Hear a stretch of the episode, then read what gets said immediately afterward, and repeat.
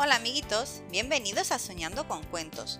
Hoy vamos a leer un cuento titulado El elefante Rodolfo y los ruidos nocturnos. ¿Estáis listos? ¡Empezamos!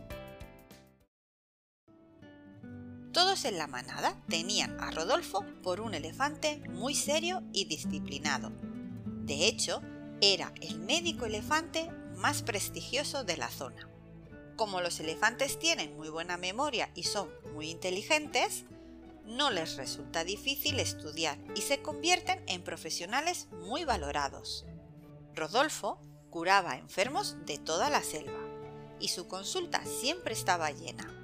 Lo malo era que tanto trabajar sin parar le había convertido en un elefante muy estresado que casi no tenía tiempo para comer, por lo que llegaba a casa tremendamente cansado. Rodolfo vivía solo en un bonito apartamento situado en una zona muy céntrica de la selva. Cuando llegaba a casa, se daba una larga ducha con su larga trompa para relajarse. Después, se preparaba una buena cena y se iba directo a la cama.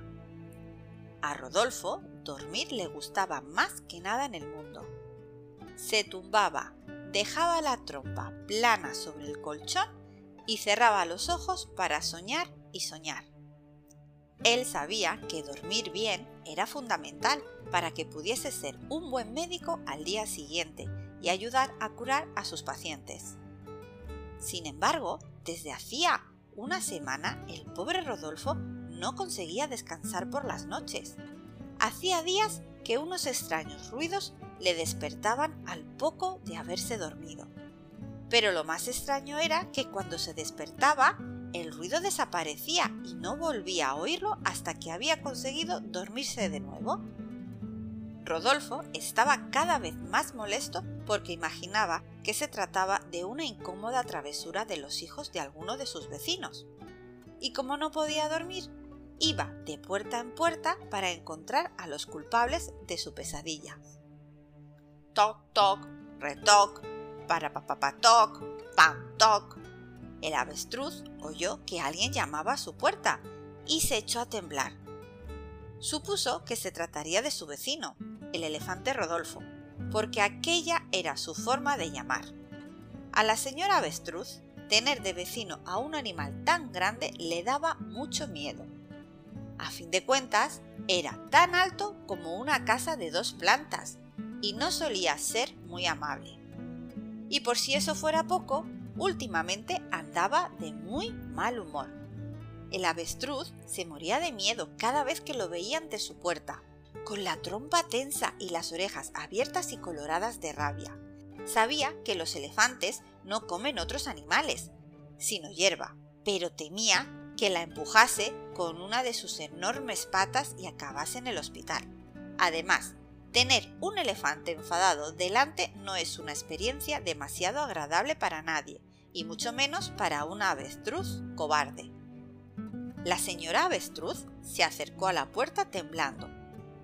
Abrió discretamente y nada más ver al elefante escondió la cabeza en el suelo, muerta de miedo.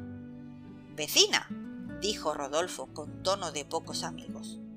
No puedo dormir porque alguien está haciendo un ruido muy molesto. Necesito que paren de inmediato. Soy un elefante con muchas responsabilidades y si no duermo bien, no podré ir a trabajar mañana. Si son sus hijos los que hacen ese ruido tan horrible, dígales que paren porque se me está acabando la paciencia. ¡Ese señor Rodolfo! contestó el avestruz con voz temblorosa y sin desenterrar la cabeza de la tierra. Mis hijos no pueden ser porque ya están dormidos. Rodolfo comprendió que la señora avestruz decía la verdad. Se disculpó y volvió a su casa para intentar dormir de nuevo. Como estaba muy cansado, se durmió en cuestión de minutos, pero cuando llevaba muy poco rato descansado, volvió a oír aquel molesto y horroroso ruido que no sabía de dónde venía. Se levantó muy enfadado y fue a llamar a la puerta de otra vecina. Toc, toc, retoc, para papatoc, pum, toc. Cuando vio que llamaban a su puerta, la señora Leona estuvo a punto de no abrir porque, por la forma de llamar, tenía claro que se trataba de su vecino el médico Rodolfo. A ella no le daban miedo los elefantes. De hecho, no le daba miedo nada, porque era la reina de la selva. Pero su vecino le resultaba muy molesto últimamente. Llevaba días llamando a horas muy inconvenientes, preguntando por unos ruidos que nadie oía salvo él. La señora Leona pensaba que Rodolfo estaba perdiendo el sentido de tanto trabajar. Vecina, dijo Rodolfo, no puedo dormir porque alguien está haciendo un ruido muy molesto. Necesito que paren de inmediato. Soy un elefante con muchas responsabilidades y si no duermo bien, no podré ir a trabajar mañana. Si son sus hijos los que hacen ese ruido tan horrible, dígales que paren de inmediato, porque se me está acabando la paciencia. Mire, Rodolfo, dijo la leona con un rugido. Aquí nadie está haciendo ruido. No vuelva a molestarnos mientras cenamos. Toc, toc, retoc, para papatoc, pum, toc, toc, toc, retoc, para papatoc, pum, toc, toc, toc, retoc, para papatoc, pum, toc. Rodolfo fue llamando una a una a la puerta de todos sus vecinos, pero siempre le contestaban que no eran ellos los que hacían aquel ruido horroroso del que él hablaba. Al ver que no aparecían los culpables de los ruidos y que el elefante ni dormía él ni dejaba dormir a los demás, los vecinos decidieron reunirse para buscar una solución al problema. Aunque les costó mucho ponerse de acuerdo, al final pensaron que lo mejor era contratar a un detective cocodrilo para que investigase el tema y aclarase el misterio de los ruidos nocturnos. El detective cocodrilo se puso manos a la obra. Revisó la lista de los vecinos que tenían hijos y los fue vigilando noche a noche. Pero tampoco él descubría nada que explicase los molestos ruidos que impedían al pobre elefante médico dormir a gusto así que decidió espiar directamente al elefante.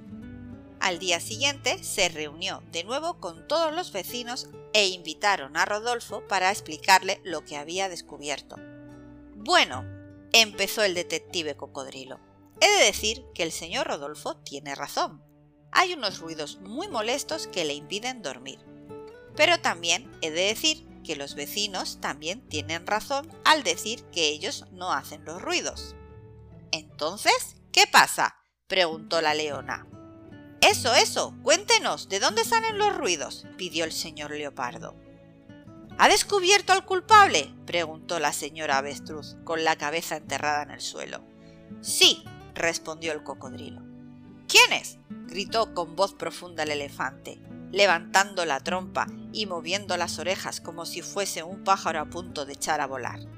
Dígamelo ahora mismo, le daré su merecido.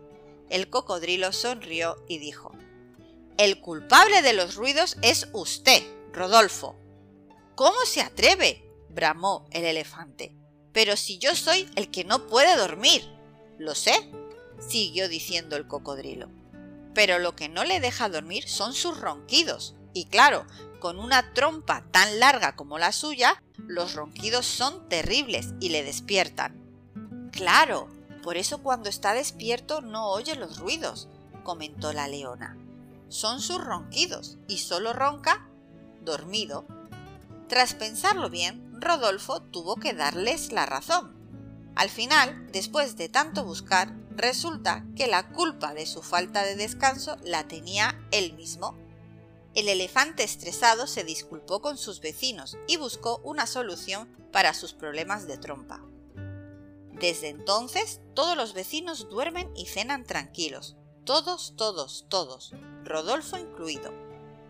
No pienses que esto solo le pasa a los elefantes médicos. Los seres humanos también lo hacemos. Cuando algo nos molesta, le echamos la culpa a los demás primero, sin pararnos a pensar si hay algo que nosotros podamos estar haciendo mal. Es más fácil ver los errores del otro que los nuestros. Así que cuando te enfades por algo, no olvides la historia de Rodolfo y piensa si hay algo que tú puedas cambiar para solucionarlo.